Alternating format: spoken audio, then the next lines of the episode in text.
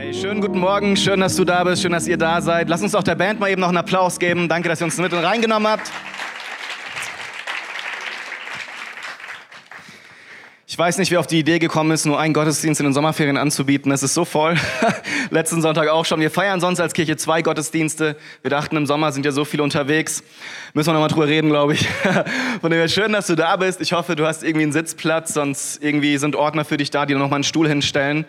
Und ähm, du sollst nicht stehen müssen die nächsten zwei Stunden, die ich predigen werde. Nein, war ein Scherz. Wir sind hier ganz kurz und schmerzlos. Ähm, Michi hatte schon gesagt, wir durften letzte Woche ähm, Team da haben aus ganz Deutschland. Es waren so um die 60 junge Erwachsene. Und ähm, wir sind in die Stadt reingegangen und haben ähm, beim Neptunbrunnen, also vorm Depot da, so richtig laut ähm, und voller Freude von dem erzählt, an dem wir glauben als Kirche, das ist Jesus. Und ähm, das war total spannend einfach auf der Straße zu sein, mit Menschen ins Gespräch zu kommen, da so richtig eine Party für Jesus zu feiern. Und äh, so viele waren begeistert, so viele waren offen. Gab auch welche, die haben ja direkt in die Ecke gewohnt und gesagt, oh, ist mir alles viel zu laut. Es hat mir ein bisschen leid für die, was halt zwei Tage war. Wird mich auch nerven, aber ich finde trotzdem, ne, gibt auch andere Dinge, die laut sind, wie das Bürgerfest und so. Warum nicht auch mal für Jesus? Ähm, finde ich total super. Und ähm, ja, genau. Äh, und als Pastor, ne, ich meine, da ist man irgendwie sonntags immer am Predigen oft und, und hat viel mit, mit Kirchenmenschen zu tun. Und man ist da ganz schnell in so einer christlichen Blubberblase gefangen. Geht dir vielleicht auch so, wenn du Nachfolger von Jesus bist und irgendwie nur noch in die Gemeinde gehst und keine Freunde hast außerhalb, ne, keine Ahnung. Aber es geht so schnell, dass wir uns irgendwie ne, zurückziehen und so unser eigenes Leben da leben und unserer eigenen Kuhglocke gefangen sind. Ne, wie nicht Kuhglocke, wie ist Glasglocke, was auch immer. Ihr wisst, was ich meine.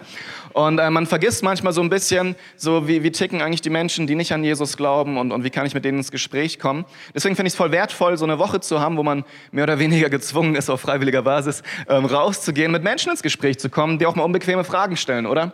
Und ähm, ich hatte ganz viele Gespräche. Ich weiß noch, ich habe mit einer richtig tollen Ärztin fast eine Stunde diskutiert. Und ähm, das fand ich extrem gut, weil, weil die einfach ganz klar gesagt hat, hey, sie ist zwar auch christlich aufgewachsen, aber sie kann sich nicht vorstellen, dass es nur, nur eine richtige Religion gibt. Ich meine, glauben nicht alle irgendwie an Gott und, und warum sollte Gott dann sagen, nee, nur die sind richtig, das kann die überhaupt nicht nachvollziehen. Da haben wir sehr lange drüber gesprochen. Oder andere, die dann naja, die Kirche kritisieren, was ich unglaublich gut nachvollziehen kann. Ich meine, die Kirche ist für so viel Gräueltaten zuständig oder äh, mal so zurückblickend Kreuzzüge, Inquisition, Sklavenhandel in Afrika, als das Ganze losging. Also so viele schlimme Sachen. Man muss gar nicht so weit zurückschauen, man kann auch heute schauen. Ne? Diese ganzen sexuellen Sachen, hier sexueller Missbrauch in der Kirche, Kirche, das ist eine Katastrophe. Und dass da auch so wenig getan wird irgendwie. Ähm, dann der ganze Reichtum der Kirche, ja, die Macht, die die Kirche hat, das ist total verrückt. Und ich verstehe das, wenn Leute sagen, hey, damit will ich nichts zu tun haben. Das kann ich voll nachvollziehen. Ging mir auch früher so, bevor ich angefangen habe, an Jesus zu glauben. Oder andere Dinge, ne? ist, die, ist die Kirche nicht wie ähm, eine Zwangsjacke und der Glaube? Die wird alles diktatiert, was du sagen sollst, was du denken sollst, was du glauben sollst, was du tun sollst. Ist das nicht überholt im 21. Jahrhundert? Also wer tut sich das noch freiwillig an? Ja? Darfst keinen Sex haben, darfst dies nicht machen, jenes nicht machen, musst immer ordentlich sein, ja, dich gut benehmen und was weiß ich, das raubt auch jede Lebensfreude.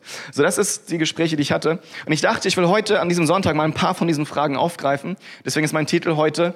Zwangsjacke, Fanatiker und die liebe Kirche, ja. So Fragen an das Christentum. Ja, und ich maß mir überhaupt nicht an, in den nächsten 30 Minuten die Frage auch nur einigermaßen zu beantworten. Weder, weil ich glaube, dass ich das kann, ja. Ich habe weder Philosophie noch Psychologie studiert oder sonst was, noch weil ich glaube, dass die Zeit reicht oder dass es auch auf alles eine Antwort gibt. Aber ich möchte versuchen, einfach so ein paar Dinge vielleicht abzuholen.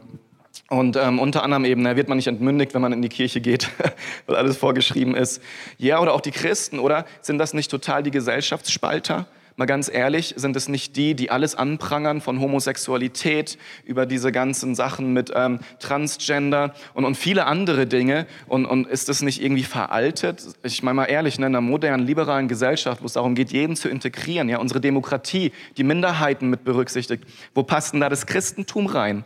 Die sind so ausgrenzend und so anmaßend und so exklusiv. Das ist doch eine Gefahr für die moderne Gesellschaft. Ja, solche, solche Fragen, die müssen wir uns stellen als Kirche.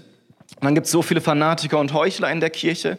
Ja, also vielleicht ist dir das schon mal aufgefallen, vielleicht auch nicht. Halleluja, ich glaube ich aber nicht. ähm, ja, ich meine, Nicht-Christen sind oft moralisch so viel besser und so viel netter als Christen. Also ich kann auch Leute, die nicht in die Kirche gehen, wo ich denke, wow, Hut ab. Die leben ne, einen Standard, die leben moralisch einwandfreies Leben, die sind so nett, so herzlich, die kümmern sich um andere, die sind sozial engagiert, die kümmern sich um unsere Welt. Hey, da kann ich mir 50 Scheiben von abschneiden. So, und warum sind das aber nicht die Christen? Also wenn die Christen behaupten, die einzig wahre Religion zu sein und so die Besten, die es gibt, warum leben die das nicht? Und da reden wir noch gar nicht von den ganzen Kirchenhäuptern. Hier, vielleicht weiß, erinnerst du dich noch, ein paar Jahre ist das her, Tabert van Elst in, in Limburg, glaube ich, gell? Die 4000 Euro Badewanne und so Geschichten. So, ja, es gibt so verrückte Sachen in der Kirche. Und, und das sind doch alles Heuchler und Fanatiker. Eben die Fanatiker, die es dann auch voll übertreiben und so, da komme ich gleich noch drauf zu. Und ähm, wie gesagt, die Kirche mit all ihren Verbrechen, wie kann man das noch unterstützen oder daran glauben können, wollen, wie auch immer. Und ähm, ich möchte einfach mal anfangen so Zwangsjacke. Die Kirche schreibt alles vor. Ähm,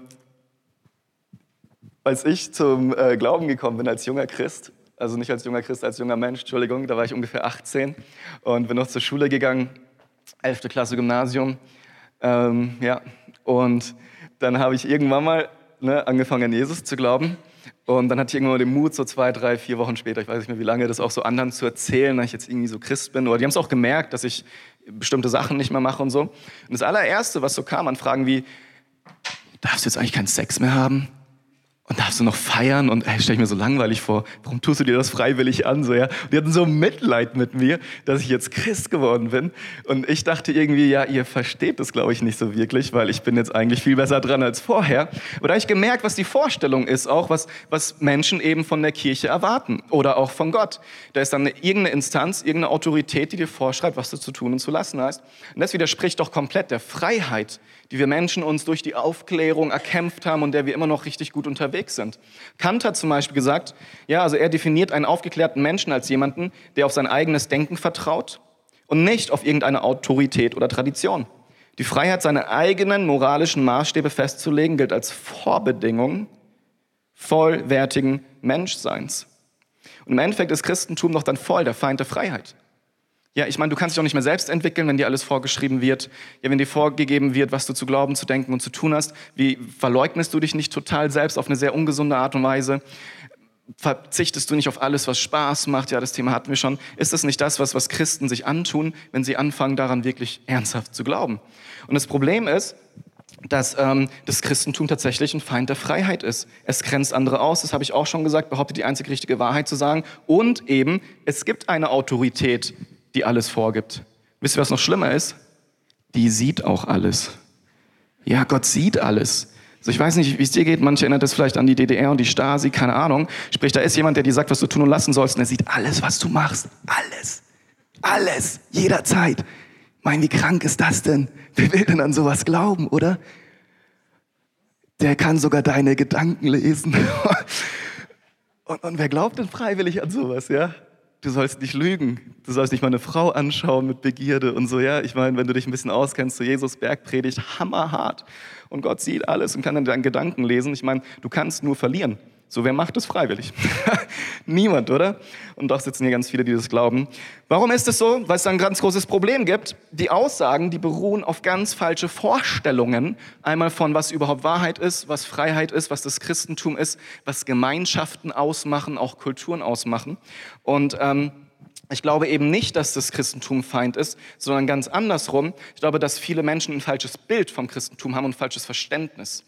Und ähm, ich, wie gesagt, maß mir nicht an, das alles zu beantworten. Aber wenn wir mal anschauen, was es dann heißt, liberal zu sein, ja, eine Gesellschaft, die liberal ist. So wir in Deutschland, wir schreiben uns das ja ganz, ganz, ganz, ganz groß auf die Fahne. Wir wollen liberal sein, wir wollen keinen ausschließen, wir wollen so integrieren, wie es nur geht. Wir wollen, dass alle irgendwie dazugehören, keiner soll außen vor sein. Wir berücksichtigen jede Minderheit.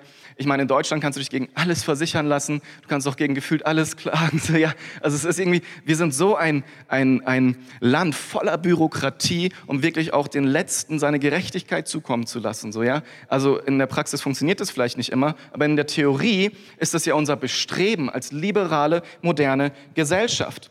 Tatsache ist jedoch, dass jede Kultur, vor allem aber unsere westliche, auch ganz klare Überzeugungen hat und auch Grundannahmen. Zum Beispiel das Recht des Individuums gegenüber der Gemeinschaft. Das ist bei uns ganz wichtig. Du als Individuum hast ein Recht. Ja, du hast ein Recht und das grenzt sich auch ab gegenüber der Gemeinschaft. Du hast dein eigenes Recht, du bist für dich selbst verantwortlich, du hast deine eigenen Freiräume. Die Trennung zwischen privater und öffentlicher Moral, auch ein ganz großes Thema bei uns. Ist mir doch egal, was der Politiker macht in seinen vier Wänden. Hauptsache, wenn er in der Öffentlichkeit steht, benimmt er sich richtig so ungefähr. Ja? Das funktioniert, ist auch ein anderes Thema. Ähm, Unantastbarkeit der persönlichen Entscheidungsfreiheit, das ist auch ein ganz hohes Gut bei uns. Und ganz ehrlich, für viele andere Kulturen ist es komplett fremd. Es gibt Kulturen, da ist der Individuelle gar nicht so sehr gefragt, sondern es ist einfach eine Gesellschaft, wo es um die Familie geht, wo es um die Gemeinschaft geht. Das ist ein ganz anderer Ansatz. Aber wir in Deutschland sind so geprägt. Unsere Gesellschaft basiert auf Vernunft, auf Rechten und auf Gerechtigkeit. Und das sind alles Dinge, für die es tatsächlich noch nicht mal eine ordentliche Definition gibt, was das eigentlich jetzt im Genauen heißen soll. Aber so ist eigentlich jede Vorstellung von Gerechtigkeit ähm, und Rationalität, die wir hier in Deutschland haben, jede Vorstellung davon, die wurzelt ja in einem bestimmten Sinn des Lebens. Das wollen wir zwar nicht so nennen, aber jede Moral, die wir haben, auch als Gesellschaft, das wurzelt ja irgendwo drin. Und in der Kultur in Afrika, die wird ganz anders über Dinge entscheiden und angehen, als wir es in Deutschland machen. Sind wir als Deutschland jetzt besser als die Kultur in Afrika? Wenn du jetzt innerlich irgendwie denkst, ja doch schon, bist du nicht mehr liberal, dann bist du ganz schön rechts, ja? So nach unserer heutigen Definition, weil du dich erhebst. Aber ganz ehrlich, wir sind schon überzeugt, dass unsere Anschauung eigentlich ganz gut ist und wir zum Glück nicht irgendwo in Indien leben mit Kasten, oder? Wo, wenn du unten bist, du halt Pech gehabt hast und mit Füßen getreten werden kannst, weil du es halt nicht besser verdienst. Hättest du mal in deinem alten Leben nicht so viele Tiere essen sollen, ja? Keine Ahnung. Ich mache es bewusst lustig. Ich habe Respekt ja, vor anderen Religionen. Aber um das uns mal zu veranschaulichen, sind wir sehr überzeugt von uns selbst als westliche Kultur. Und das erhebt uns automatisch über andere und grenzt uns von anderen ab. Ist das liberal? Keine Ahnung. Das Problem ist einfach, oder das Fazit, dass jede Gesellschaft, ja, die total offen sein will, es im Grunde nicht sein kann. Weil du dich immer abgrenzt, immer Überzeugung mitbringst, immer letztlich hinter irgendetwas stehst. Manchmal ist es nicht genau definiert, aber es ist da. Beispiel, ja, nehmen wir mal die LGBT-Bewegung, wie heißt das auf Deutsch? Lesben, Schwulen, Transsexuellen Bewegung. Gibt es eine Abkürzung im Deutschen? Das ist auch LGBT, keine Ahnung. Ähm, wenn du da der Vorstand bist, ja, von so einer Bewegung, und dann wirst du plötzlich, sagen die mal tatsächlich Christ, kommst in unsere Kirche und sagst plötzlich, ja, ich glaube, Homosexualität ist eine Sünde. Wie lange wirst du noch da im Vorstand bleiben? Nicht so lange, oder? So, jetzt bist du vielleicht Leiter einer Bewegung gegen Homosexuelle, ja? Du grenzt sie total aus, sagst, das geht nicht, das ist total ungesund für die Gesellschaft. Muss auch nicht mal religiös begründet sein, kann einfach nur sein, dann gibt es keinen Nachwuchs, ja, und wir sterben aus als Deutsche, da kann man nicht für sein, so. Wenn der jetzt plötzlich einen Sohn hat, der homosexuell wird und er fängt an zu sagen, hey, was soll ich meinem Sohn das verwehren? Ich finde das gut, wenn er seinen Partner heiratet. Wie lange wird der dann noch der Leiter sein oder im Vorstand? Auch nicht mehr so lange. Das Problem ist, die eine Bewegung, ja, die sagt, ich bin super liberal. Und die andere Bewegung sagt, ich bin super nicht liberal, ja, ausgrenzend, exklusiv. Aber beide handeln genau gleich. Beide grenzen aus und schließen aus. Das heißt, dieser Trugschluss, dass man wirklich total liberal ist und alle willkommen heißt, das ist eine Illusion. Letztlich. Und es gibt leider, weil wir eben alle Menschen sind, keinen Staat auf der Welt, keine Kultur, nicht mal eine Familie auf dieser Welt, wo das wirklich zu 100 Prozent gelebt werden kann. Und deswegen ist auch die Frage, was ist denn eigentlich Freiheit? Was ist denn Freiheit, was ja das Gegenteil von dieser Zwangsjacke ist? Und ich finde eine richtig gute Definition von Tim Keller, der ein Buch geschrieben hat, ähm, das heißt, warum Gott? Von dem sind auch viele Punkte aus meiner Predigt heute. Er sagt, in vielen Bereichen des Lebens ist Freiheit nicht so sehr die Abwesenheit von Grenzen, als vielmehr die Kunst, sich die richtigen Grenzen zu setzen. Die, die uns mehr Spielraum lassen. Was meint er damit? Nehmen wir ein ganz, ganz praktisches Beispiel, Musik. Angenommen, du spielst Klavier, ja, und du bist talentiert. Das heißt, um guter Klavierspieler zu werden, musst du üben musst du sehr viel üben. Manche sagen, um richtig gut zu werden, 20.000 Stunden. Das sind dann so die Profimusiker, ja? Das ist so, ich glaube, auf jedem Bereich sogar übertragbar, nicht nur Musik, 20.000 Stunden, Stunden üben. Das kannst du mal hochrechnen in Jahre, ja?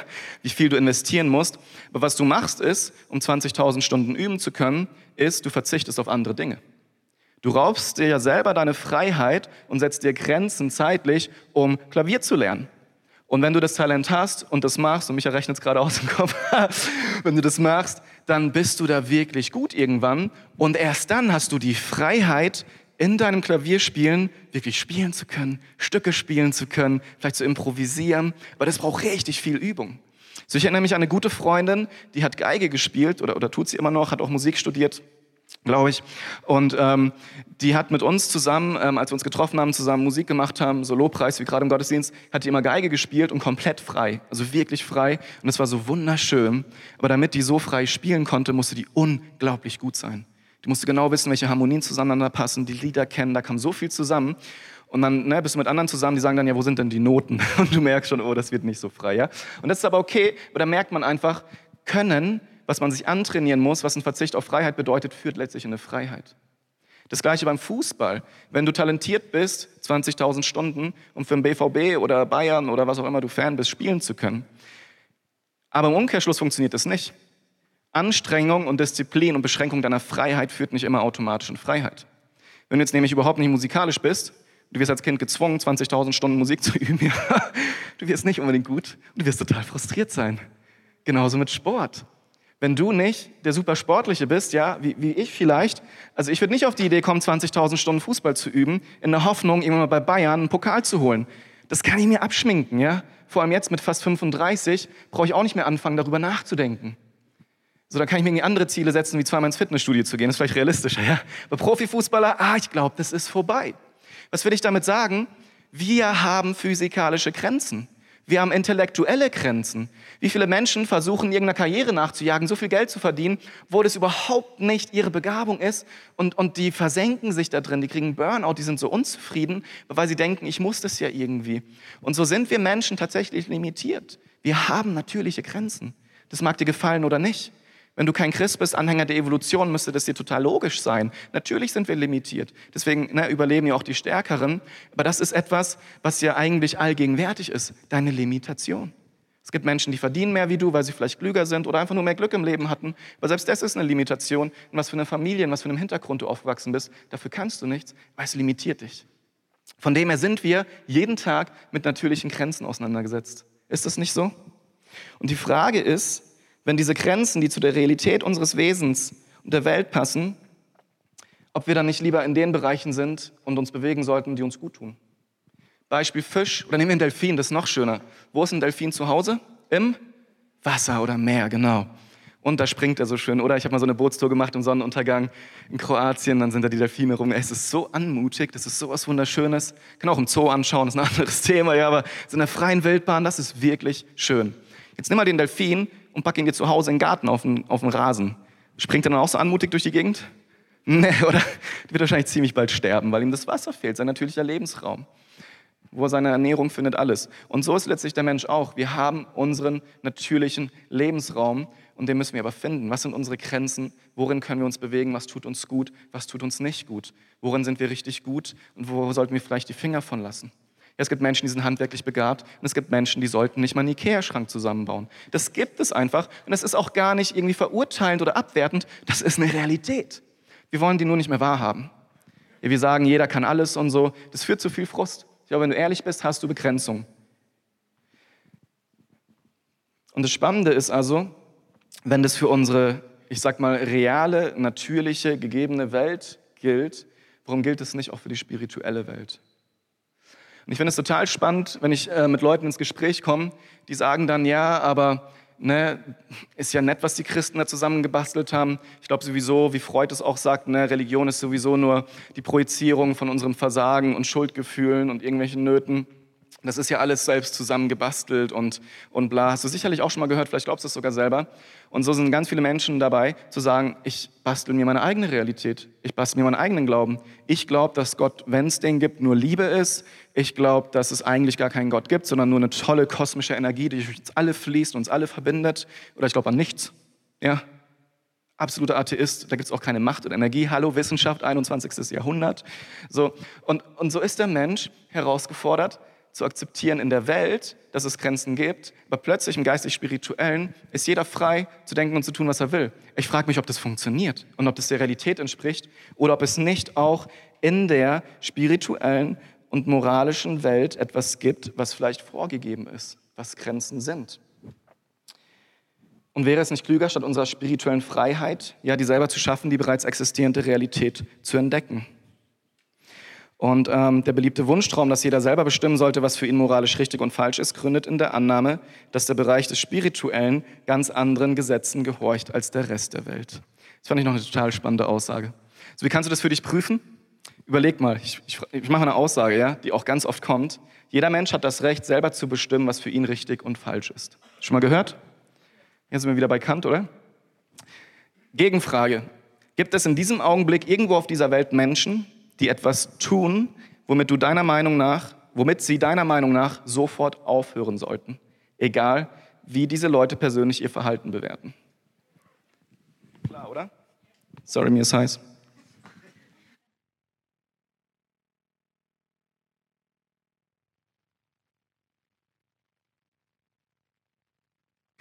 Ja, Dachgeschoss und so viele tolle Lichter, die bringen ihren Tribut. Ähm, Ihr habt alle Ja gesagt, oder? Gibt es jemand, der Nein sagt? Es ist aber spannend, oder? Weil wenn jeder eigentlich das Recht hat, sich selber vorzuschreiben, jawohl, äh, klasse, gell? Wenn, wenn jeder das Recht hat, sich selber vorzuschreiben, was wahr und was richtig ist, wie können wir uns dann anmaßen, aber jemand anders zu verurteilen? Ist das nicht so? Und da muss ich jetzt gar keine Beispiele nennen ne, von, von schlimmen Dingen, die auf der Welt passieren. Bei jedem fällt sofort irgendjemand ein, der irgendwas macht. Und wenn es nur durch Nachrichten bedingt ist, was er nicht tun sollte. Und ich glaube, das führt zu dem Schluss, dass es eine objektive Wahrheit gibt, eine objektive Moral, die ganz unabhängig von unserem persönlichen Empfinden und unseren persönlichen Überzeugungen weltweit gilt. Und ja, es gibt da kulturelle auch Erziehung und Ethnologen würden sagen, das ist alles ne, geprägt. Ich glaube, und es ist egal, in welche Kultur du schaust, gibt es bestimmte Dinge, die alle verurteilen, die alle nicht richtig heißen. Und das ist, glaube ich, nicht nur Evolution, ich glaube, das ist, weil es eben im Spirituellen etwas gibt, was uns doch vielleicht vorschreibt, was richtig ist und was uns Grenzen setzt. Und wenn du das nochmal überträgst von der Grenzen in der Welt, denen du täglich wahrscheinlich begegnest, zu sagen, in der spirituellen Welt gibt es nicht, vielleicht musst du das mal hinterfragen. Damit komme ich zu meinem nächsten Punkt. Oder vielleicht noch abschließend, was ich auch spannend finde, vielleicht rede ich nächsten Sonntag noch ein bisschen darüber, ob es nicht Arrogantheit ist, äh, also arrogant ist, den Wahrheitsanspruch für sich zu pachten, ja? wie Christen es machen, Moslems das machen, andere das machen. Ähm, aber letztlich, um das vielleicht runterzubrechen auf einen Satz, ich glaube, egal welche Weltanschauung du hast, ob sie religiös ist oder nicht religiös, ist letztlich in sich, weil du sie für als wahr empfindest, arrogant. Weil du automatisch in dem Moment, wo du eine Weltanschauung hast, selbst wenn deine Weltanschauung ist, es gibt keine richtige Weltanschauung, hast du eine Aussage getroffen, die für dich eine Wahrheit ist, die dich absolut arrogant macht. Das ist sehr verkürzt, eventuell rede ich am nächsten Sonntag mehr drüber. Ähm, damit komme ich zu meinem nächsten Punkt, Fanatiker. So, ihr merkt, es ist ziemlich dicht. Ich könnte jetzt wahrscheinlich abends sagen, ihr habt genug, um die ganze Woche drüber nachzudenken. Aber ich habe noch zwei Punkte, und zwar sind es die Fanatiker. Ja, Christen sind alles Heuchler. Und ich bin mir sicher, dass du Menschen kennst und wenn es aus den Medien ist, wo du denkst, hey, das, das kann doch nicht sein. Die sind schlimmer als die hohen Tiere in der Politik und der Wirtschaft, was die sich erlauben, was die sich leisten. Wie gesagt, wenn man nur mal in die Medien schaut, was Kirchen angeht, aber vielleicht kennst du auch Christen, wo du auch denkst, meine Güte, die haben den Schuss nicht mehr gehört. Ja, die sind so, so fanat, die sind so extrem, die sind so überzeugt, das, das, das ist doch nicht mehr gesund. Ja, oder du kennst eben Christen, die sagen, ja, ich glaube an Gott, ich gehe in die Kirche und die leben moralisch etwas, ja, wo es dir alle Haare kräuselt, weil du denkst, das, das es doch nicht. Wie kann man so leben und behaupten, man ist Christ? Das Problem ist auch hier diese Fehlinterpretation des christlichen Glaubens. Ich weiß nicht, ob du schon mal von der universalen Gnade Gottes gehört hast. Ich habe mal einen Vers davon mitgebracht, das ist die nächste Folie, Jakobus 1, Vers 17. Da steht, jede gute Gabe und jedes vollkommene Geschenk kommt von oben herab, von dem Vater der Lichter. Was die Theologie dahinter ist, ist folgendes. Menschen, die an Jesus glauben und die, die Bibel ernst nehmen, sind vollkommen davon überzeugt, dass Gott jedem einzelnen Menschen auf diesem ganzen Planeten, ja, also 7, irgendwas Milliarden Menschen, dass er ihnen Gaben gegeben hat, Talente gegeben hat, alles gegeben hat letztlich. Und dass somit alles, was hier auf dieser Welt entsteht, ob es ja alles, was schön ist, alles, was gut ist, was die Welt reicher macht, ja, Musik, Kunst, all diese Dinge sind letztlich von Gott her gegeben und geboren. Und ein Christ, der das glaubt, der weiß auch, dass andere Menschen gut sein können. Und der weiß auch, dass andere Menschen Weisheit haben. Der weiß auch, dass es andere Menschen gibt, die klug sind. Ganz im Gegenteil der Fanatiker. Und ähm, ich glaube, dass Menschen nicht gut sein müssen, um zu Gott zu kommen. Und das ist der nächste Punkt, wo ganz viele glauben, dass ähm, das aber das Christentum ist. Christsein bedeutet doch, ich muss ein guter Mensch sein, um bei Gott anzukommen. Ich muss mich doch anstrengen, um bei Gott anzukommen. Deswegen gehen die automatisch davon aus, dass ein Christ ein moralisch einwandfreier Mensch ist. Wenn du Christ bist, bedeutet es ja, dass du Gott gefallen willst, dass du es gut machen willst, dass du dich anstrengst. Oder aber die gehen so weit, dass du erst gut sein musst, bevor du überhaupt zu Gott kommen darfst. Deswegen gehen die davon aus, dass jeder Christ eigentlich einen Standard erfüllen muss, oder? Ist das nicht so? Wenn du hier bist und du bist vielleicht selber gar nicht gläubig, ich glaube, dass du einen unglaublich hohen Standard an Christen hast. Also ich habe das auch erlebt, als ich früher zum Christ wurde und in der Schule, wo die dann alles, also was die alles an mich rangetragen haben, was ich jetzt machen muss und lassen soll, das war unglaublich. Ich dachte so, wow, lass mir mal 30 Jahre Zeit bitte, ja? Vielleicht komme ich da irgendwann hin. Es ist auch so, wenn wir dann über die Kirche reden oder so, der Anspruch an Kirchenoberhäupte oder überhaupt an Christen, der ist immens. Es ist unglaublich. Und das Spannende ist, dass die Welt ganz schnell dabei ist, auch Christen zu verurteilen, wenn sie es nicht gebacken kriegen ja, oh, der hatte eine Affäre oder der hat Geld veruntreut oder hier das oder hier jenes oder ne, der Papst, der dann irgendwie da im Luxus schwelgt und so, der aktuelle ja nicht. Aber ja, das ist dann, dann ist man ganz schnell mit der Kritik dabei und das Problem ist eben, dass sie denken, man muss sich anstrengen, um bei Gott anzukommen. Die Wahrheit ist aber, dass es allein aus Gnade ist. Wir dürfen allein aus Gnade zu Gott kommen. Die Folge davon ist, dass es viele unreife, kaputte Menschen in der Kirche gibt. Nicht hier bei uns in Bayreuth, wir sind alle perfekt, ja, also trete ich nicht zu deinem Nachbarn und schaue ihn jetzt an und überlege, wo der überall unperfekt ist. Wir sind super. Ähm, nee, ehrlich, das ist so. Warum erkläre ich euch? Wisst ihr, woher guter Charakter kommt? Und ein gesundes, ja, ein gesunder, ich sag mal, ein gesunder Mensch? Das ist ganz stark abhängig von deinem familiären und gesellschaftlichen Umfeld. Wenn du groß geworden bist, was dich prägt. Jetzt sind da Menschen, die haben Liebe erfahren, Geborgenheit, Stabilität, jemand, der an sie glaubt, jemand, der vielleicht auch das Geld hat, um mich auf die Privatschule zu schicken, ja, die haben natürlich einen ganz anderen Start ins Leben als Menschen, die das Gegenteil erleben. Ja, und die haben dann vielleicht Unsicherheit, Überempfindlichkeit, mangelndes Selbstvertrauen, kämpfen mit Jähzorn, Hemmungen, Süchten, all diesen Dingen, weil die nicht das Vorrecht hatten, in so einer Familie oder so einem gesellschaftlichen Umfeld groß zu werden. Das betrifft nicht alle. Es gibt auch genau das Gegenteil. Menschen aus einem horrenden Hintergrund, die es super geschafft haben, und Menschen, die alles ja, in die Wiege gelegt bekommen haben, total versaut haben. Ja? Das ist nicht unbedingt immer automatisch so, aber grundsätzlich bedingt es sehr, sehr viel in deiner Biografie, in deinem Werdegang.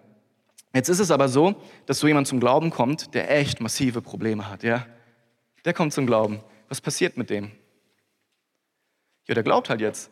Ist er direkt von heute auf morgen ein anderer Mensch und ist perfekt in allem seinen Umgang, frei von jeder Sucht. Das gibt's, so Wunder gibt's. Der Alltag ist es nicht. Das heißt, du hast da jemanden, der kommt vielleicht aus einer unglaublich schwierigen Vergangenheit, ja, ist total aggressiv, weil er viel geschlagen wurde, hat Probleme mit Abhängigkeiten und so weiter. Und der ist jetzt Christ, ja, der hat gesagt, Jesus, ich will dich kennenlernen, super. Und dann geht ihr die ersten Wege mit dem. Und dann triffst du jemanden anderen und der ist vielleicht moralisch absoluter Überflieger, total gesittet, total freundlich, total leidenschaftlich hingegeben. Einfach die netteste Person, die du je getroffen hast. Jetzt triffst du die beiden am selben Tag. Von wem würdest du denn denken, dass er der Christ ist? Ja, vielleicht der ehemalige Drogenabhängige, der dich anschaut mit, boah, was willst du, Alter? Und der ganz nette Mensch. Aber das ist genau das Problem. Wir warten von Christen, dass das halt perfekte Menschen sind. Was ein Quatsch. Was für ein Irrtum und woher kommt das? Wisst ihr, was Jesus gesagt hat? Dass es nur zwei Arten von Menschen gibt. Das ist die nächste Folie. Die Gesunden brauchen keinen Arzt, sondern die Kranken. Und ich bin gekommen, um Sünder in die Gemeinschaft zu Gott zu rufen und nicht solche, die sich sowieso für gut genug halten. Warum ist es so wichtig? Weil ich glaube, dass Menschen, denen es nicht gut geht, die Probleme haben, die herausgefordert haben, die sind viel offener für Gott. Die sind viel offener für Gott weil die sind an einem Punkt angekommen, wo die sich eingestehen, alleine schaffe ich es nicht.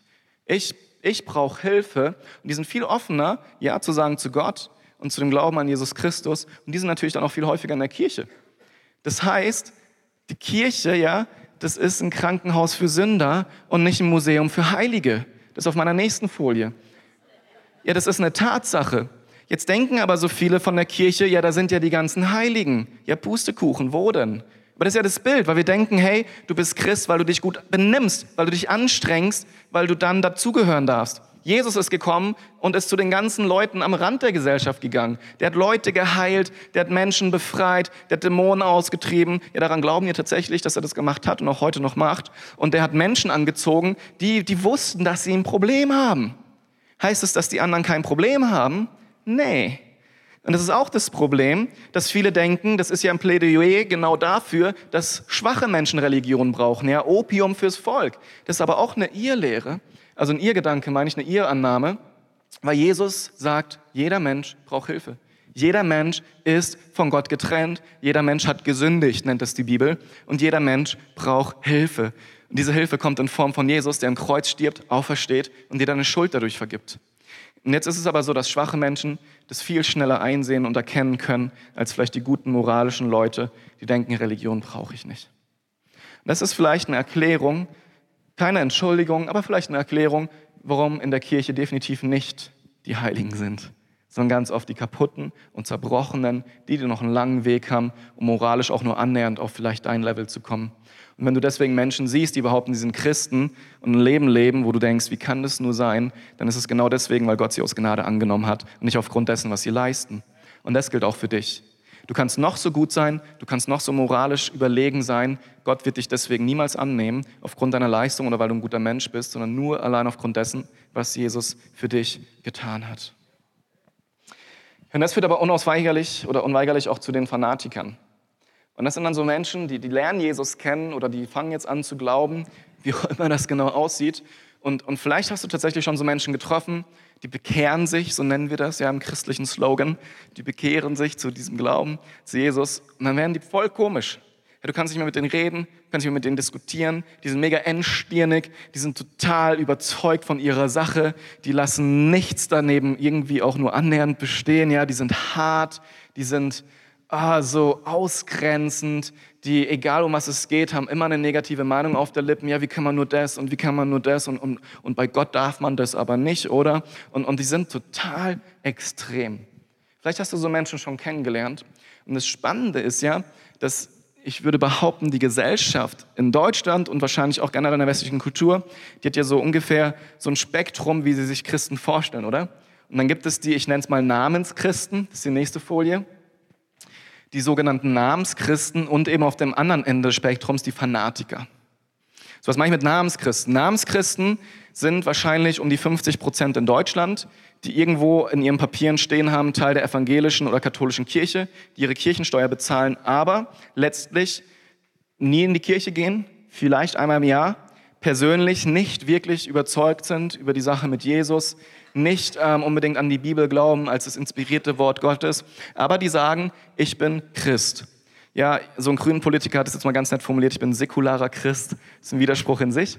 Aber das sind Menschen, das sind so die Namenschristen, ja, die behaupten, was zu sein, was sie letztlich nicht sind, zumindest von der Definition her, wie die Bibel Menschen nennt, die glauben. Und dann gibt's die Fanatiker.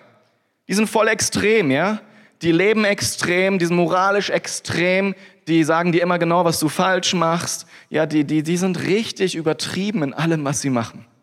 Und jetzt ist der gesellschaftliche Trend dahin, dass man sich doch bitte irgendwo in der Mitte positioniert.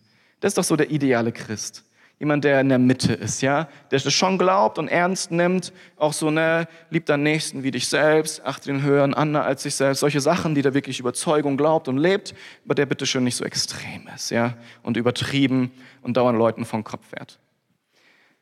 Auch hier ist ein Problem. Ihr merkt es schon. Die Grundannahme ist hier, dass der christliche Glaube im Wesentlichen zur moralischen Besserung da ist. Ihr habt es vielleicht im Punkt vorher schon gemerkt, es geht im Christentum letztlich nicht um dein moralisches Benehmen.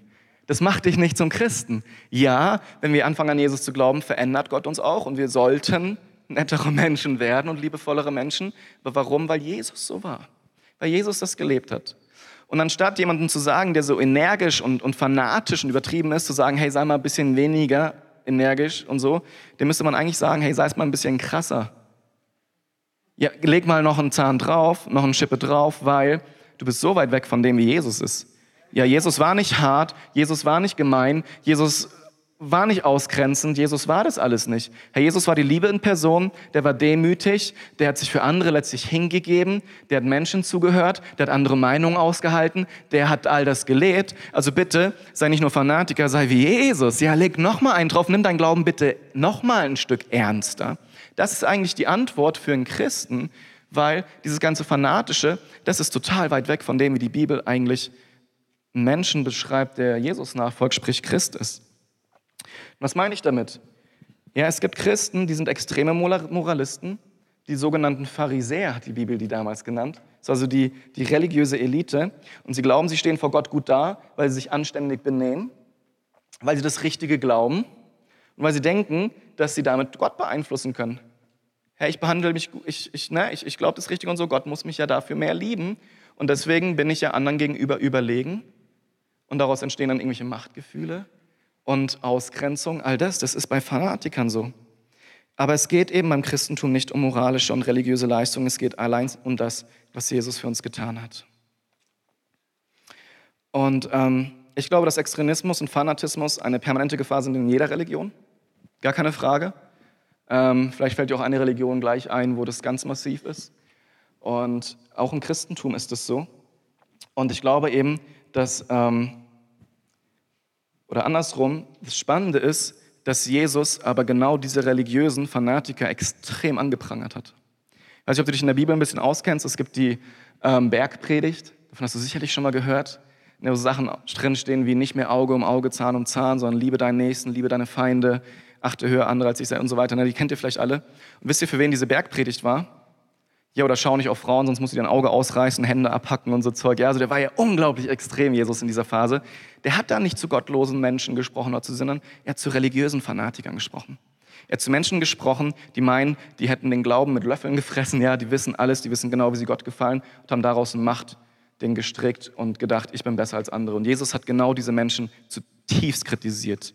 Ihr müsst es mal lesen, das sind richtig feurige Reden. Ja? Also der haut denen ihre Religiosität um die Ohren, ihr fanatisches Gedenke, dass sie besser sind als andere und dass sie richtig sind mit Gott. Er hasste das zutiefst. Er hat dann gesagt, ja, ihr poliert eure Gefäße von außen, damit die schön glänzen, aber innerlich sind sie voller Galle und weiß ich nicht, was noch alles. Ja, wo er die, die äußere religiöse Form im Endeffekt anprangert. Ne? Nach außen betet ihr und fastet ihr und, und schwingt tolle Reden, aber innen drin, wie sieht's denn aus bei euch? Ihr seid lieblos, ihr kümmert euch nicht um die Armen, ihr überhebt euch über andere Menschen, ihr schließt andere aus. All das prangert Jesus letztlich an. Aber das ist das Bild, was viele von Christen haben. Das Problem ist, wenn du dieses Bild von Christen hast, dann hast du wahrscheinlich Christen kennengelernt, die Fanatiker sind und die Jesus auch wahrscheinlich kritisieren würde. Ja, weil Jesus ist nicht so. Er ist ganz anders. Und letztlich waren es auch die religiösen Menschen, die Jesus ans Kreuz gebracht haben. Ich weiß gar nicht, ob dir das bewusst ist. Weil Jesus ist am Kreuz gestorben, nicht weil dann irgendwelche Menschen gedacht haben, oh, man keine Lust auf die Lehre, sondern religiöse Leute, die Jesus kritisiert hat für ihren Fanatismus, die hat er ans Kreuz geschlagen. Und trotzdem sagt Jesus, wenn du mir nachfolgen willst, gib alles und sei extrem. Sei extrem in der Liebe, sei extrem in der Demut, sei extrem in der Liebe zum Nächsten, sei extrem in deiner Hingabe, all diese Dinge. Mein letzter Punkt, den ich sehr kurz fasse, die liebe Kirche. ähm, da könnte ich sehr viel zu sagen. Und ähm, ich glaube, dass es auch echt viele Menschen gibt, die Christentum aus intellektuellen Gründen ablehnen weil die schlechte Erfahrungen gemacht haben mit Christen, ja, die eben Fanatiker waren, die Heuchler waren, die komisch waren oder eben mit der Kirche. Und ich weiß noch, ich habe ähnlich wie vielleicht Menschen, die, die vielleicht auch hier sitzen, die von Summer to Go angesprochen wurde auf der Straße, so wurde ich auch mal angesprochen von Menschen, die da so Halligalli für Jesus gemacht haben, im positiven Sinne, ja. Und, und dann kamen die so zu mir und meinten, und, wie sieht's bei dir so mit Glauben aus? Und willst du nicht mal Jesus und so? Ich habe gesagt, hey, boah, bleib weg von mir. Und dann habe ich angefangen, über die katholische Kirche zu lästern. Wie reich die sind, ihre ganzen Probleme, die die haben, ihre ganzen Verbrechen aus der Vergangenheit. Und für mich war Christentum, der Glaube an Jesus, ganz, ganz, ganz eng verknüpft mit der, verquickt wollte ich sagen, mit der, mit der katholischen Kirche. Das war für mich eins zu eins. Und das habe ich jetzt auch auf der Straße wieder gemerkt. Wenn du anfängst, über Glauben zu reden, ist das erste Kirche. Ja, aber die Kirche. Und das ist echt ein Problem. Und wir sind eine Freikirche. Wir nennen uns ganz bewusst Freikirche, weil wir frei sein wollen von der Landeskirche. Nein, das ist übertrieben. Es gibt auch viele wirklich geschätzte Brüder und Schwestern da. Es gibt tolle Priester und Pfarrer und Pfarrerinnen. Das ist gar keine Frage. Aber grundsätzlich hat die Kirche echt ein Problem, über viele Jahrhunderte verursacht, bis heute. Und da distanziere ich mich von. Und das hat in meinen Augen nichts mit Gott zu tun. Aber warum, warum gibt es dann die Kirche? Und jetzt gibt es Menschen, die sagen sogar, Jesus wollte ja nie, dass die Kirche gebaut wird. Das waren ja dann seine Anhänger, die ihn total falsch verstanden haben. Da gibt es ja alle möglichen Aussagen. Weil Jesus selbst sagt, ich werde die Kirche bauen sogar. Ja, kann ich dir die Stelle gerne zeigen, wenn du nachher zu mir kommst. Das Problem ist mit der Kirche, und das mache ich jetzt wirklich ganz, ganz kurz, ich weiß, es ist total verkürzt, aber wir haben gehört, Menschen, die an Christus glauben, sind nicht unbedingt die perfekten Menschen, oder? Wir haben gehört, dass Menschen, die anfangen zu glauben, oft leider ins Fanatische abrutschen und letztlich den Kern der Botschaft verpassen und denken, ich muss mich jetzt anstrengen, ich muss allen zeigen, dass ich weiß, wie es lang geht. Und das verknüpft mit einer kulturellen Geschichte. Und das, sorry an alle, die Geschichte hassen, ja. Aber als Nordeuropa erreicht wurde, ja, da gab es ja die Angelsachsen, die Germanen, all diese Menschen, das war ja eine Kultur der Ehre. Ja, da wurde sich Respekt verdient und Respekt gegeben. Da ging es um Macht, da ging es darum, wer der Stärkste ist. Das waren alles ganz hohe Güter, ja, in der Kultur. Ja, Ruhm und Ehre. Und da kamen jetzt die Mönche rein und haben von Jesus erzählt, ja, von Barmherzigkeit und Frieden ist besser als Mut und so ein Zeug. Ja, das war echt schwierig für die Leute. Und ähm, im Endeffekt haben die die Liebe gepredigt und gesagt, hey, du sollst nicht mehr selber für dich kämpfen, ja, du sollst schwach sein vor Gott, weil er kämpft für dich. Das war ja unglaublich Konterkultur, oder? Konträr zur Kultur. Und, und diese Völker, die haben sich dann angefangen zu bekehren, aber weil diese Völker nicht direkt ihre Kultur abgelegt haben, ist eine Kirche entstanden und daraus gewachsen, die sehr stark machtgierig war und ne, Geld wichtig fand und Ruhm und Ehre. Deswegen die Kreuzzüge. Letztlich waren die Kreuzzüge dafür da, wo sich da mittlerweile Historiker auch wieder streiten, was ich ganz gut finde. Aber, aber das war dafür da, die Ehre der Kirche wiederherzustellen. Ja? Und ich meine, Jesus wird sowas nie sagen. Hey, schlachtet mal Leute ab, um die Ehre der Kirche wiederherzustellen. Das ist totaler Quatsch. Oder merkt man eben, dass in der Kirche Menschen sind, die noch nicht wirklich bekehrt sind in ihrem Herzen, oder die nicht verstanden haben, wer Jesus ist, oder die Fanatiker sind, oder die aufgrund ihren Hintergrund geprägt sind in einer Art und Weise, die konträr ist zu dem, was Jesus lehrt. Und das zusammengenommen, ja, schwache und kaputte Menschen, eine Kultur, die auf Macht basiert, das ist nicht verwunderlich, dass daraus ein Apparat entsteht, der Menschen missbraucht, unterdrückt und sogar Gewalt anwendet. Und es soll keine Entschuldigung sein, ja. Ich, ich finde es furchtbar, was damals in der Kirche passiert ist. Aber mir hilft es, es zu verstehen. Mir hilft es, es zu verstehen, warum jemand, der eigentlich behauptet, an Jesus zu glauben, so abrutschen kann, so fanatisch, so religiös, so gewaltbereit, so machtgeil und geldgierig sein kann. Ja? Das erklärt mir das. Und jeder von uns steht in der Gefahr, auch machtgierig zu sein und geldgeil und all diese Dinge, weil wir Menschen sind. Wenn dir jetzt plötzlich jemand sagt, hey, ich gebe dir 100 Milliarden Euro und 20.000 Nachfolger, ich weiß nicht, wie du reagieren würdest und was das mit deinem Charakter macht ob du wirklich gefestigt wärst, daraus was Gutes zu machen oder nicht doch dann lauter Palmwedler hast bei dem Wetter, ja. Keine Ahnung. Und lass uns doch mal aufstehen. Vielleicht kommt die Andrea nach vorne. Ähm, bisschen Klavier begleiten. Ich möchte abschließen mit einfach einem Angebot. Ich meine, ihr habt jetzt viel gehört. Danke, dass ihr so tapfer durchgestanden habt. Und es ist kein einfaches Thema. Wie gesagt, ich will nichts rechtfertigen, vielleicht einfach nur erklären. Ich glaube, der Grund ist, warum so viele Menschen abgelehnt gegenüber dem christlichen Glauben ist, ist, weil sie ein falsches, falsche Vorstellungen haben, falsche Lehren gehört haben und weil wir tatsächlich durch eine Kirche repräsentiert werden, die ganz, ganz, ganz vieles falsch macht. Weil die von Menschen regiert wird, die Fanatiker sind oder die einfach ne, nicht in dem Sinne, wie Jesus es sich gedacht hat, ihm nachfolgen. Nimmt uns das aus der Verantwortung? Nicht unbedingt, nein. Aber es hilft dir vielleicht, wenn du das erste Mal in so einem Gottesdienst bist und du dich jetzt anfängst, näher mit dem Glauben auseinanderzusetzen, mal hinter die Kulissen zu schauen. Weißt du, wenn in deiner Familie da ein schwarzes Schaf ist, angenommen, du bist die Familie Müller, ja, ich hoffe, hier gibt es keine Müller, ja, und dann hast du ein schwarzes Schaf in der Familie. Ich weiß nicht, ob du es gut fändest, wenn alle sagen, ah, die Familie Müller, das sind ja alles total schlimme Leute, weil du ein schwarzes Schaf in der Familie hast, ja. Aber so, so gehen wir leider um in unserer Gesellschaft mit, mit Institutionen, mit anderen Gruppen. Einer macht was falsch und alle müssen drunter leiden. Und, und da können wir uns nicht gegen wehren, das ist, wie es ist. Wir können dir nur sagen, Herr Jesus ist tatsächlich anders. Jesus unterdrückt nicht, Jesus legt dir nicht eine Zwangsjacke an, Jesus schreibt dir in dem Sinne noch nicht mal vor, was du zu tun und zu lassen hast, wie wir das oft verstehen, weil es dich nicht errettet. Es bringt dich nicht näher zu Gott. Sondern was Jesus sagt ist, hey, so wie du bist, nehme ich dich an, so wie du bist, gehört dir meine ganze Liebe. So wie du bist, bin ich genau für dich gestorben, damit du errettet sein kannst. Und wenn du das für dich annimmst, dann bist du erlöst, du hast ewiges Leben und dann hast du die Chance, aus diesem neuen Leben etwas Wunderbares zu machen. Und ich helfe dir auch dabei, was sind deine Entscheidungen, die du dann triffst. Und Jesus, der zwingt uns nicht mit Gewalt in irgendwas rein, sondern er sagt, komm und folge mir nach. Und jeden Schritt, den wir ihm nachgehen, ist unsere eigene Entscheidung. Und diesen Schritt können wir zum Guten oder zum Bösen wählen, oder? Und deswegen, wenn du heute Morgen hier bist, habe ich eine Einladung an dich, ob du nicht diesen Jesus kennenlernen möchtest. Ich habe jetzt nicht ganz so viel von ihm geredet, es tut mir leid. Eigentlich rede ich immer unglaublich gerne über Jesus und wie wundervoll er ist und wie einzigartig und was er für uns getan hat. Ich hoffe, das kam ein bisschen durch. Bei Jesus war der beste Mensch, der jemals auf dieser Erde gelebt hat, weil er gleichzeitig auch Gott war. Und er hat niemanden hinausgestoßen, er hat niemanden abgewiesen, sondern er ist zu jedem hin und hat gesagt, hey, wenn du mir nachfolgen möchtest, hier stehen meine Türen, meine Arme weit offen. Komm, ich liebe dich. Hey, ich bin für dich gestorben. Und ich werde nächsten Sonntag darüber sprechen, falls es direkt in den Sinn kommt, oh, wie kann liebender Gott Menschen verurteilen, in die Hölle schicken und über andere Dinge. Das heißt, komm gerne nächsten Sonntag wieder, bring Freunde mit. Aber heute hier hast du die Möglichkeit, schon mal Ja zu Jesus zu sagen. Wir machen es so bei uns in der Kirche, wir schließen uns alle die Augen. Und ich frage dich jetzt einfach ganz frei heraus, möchtest du Jesus kennenlernen? Und wenn du sagst, oh ja, irgendwie pocht es in meinem Herzen oder ja, ich möchte, wenn es diesen Gott wirklich gibt, ich möchte ihn kennenlernen, dann hast du jetzt gleich die Möglichkeit, einfach kurz deine Hand zu heben und dann werde ich für dich beten. Und das ist so der allererste Schritt. Vielleicht ist es auch schon dein zweiter oder dritter, dritter Schritt, aber das ist der Anfang von was Großartigem. Und äh, wenn du das möchtest heute Morgen, wenn du hier bist und sagst, ich möchte Jesus kennenlernen, ich möchte jemanden haben, der mir meine Schuld vergibt, der mich wirklich rettet, der mir neues Leben gibt, dann kannst du das heute Morgen tun. Und ich frage dich jetzt einfach frei heraus, möchtest du Jesus kennenlernen, dann kannst du jetzt deine Hand heben. Keiner schaut einem die Augen zu. Einfach kurz deine Hand als Zeichen, dass du das für dich heute annimmst. Danke, ich habe deine Hand gesehen. Ist irgendjemand hier, der sagt, oh Jesus, ich möchte dich ganz unabhängig von allem, was ich erlebt habe mit Kirche und sonst was, dich kennenlernen, dann mal hinter die Kulissen schauen. Dann kannst du dich einfach melden. Danke.